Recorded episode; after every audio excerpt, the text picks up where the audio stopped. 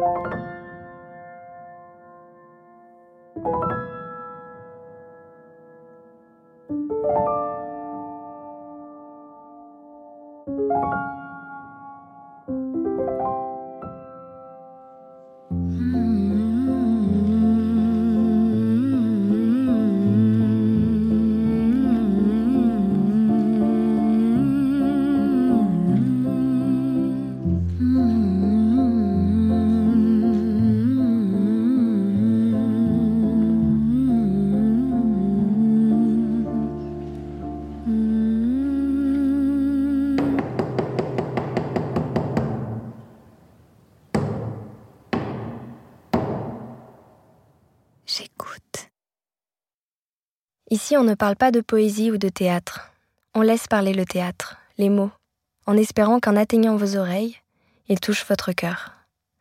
Voici des mots écrits il y a fort longtemps ou peu de temps, par des hommes, par des femmes. Des mots écrits pour être dits, pour être entendus, pour être vécus.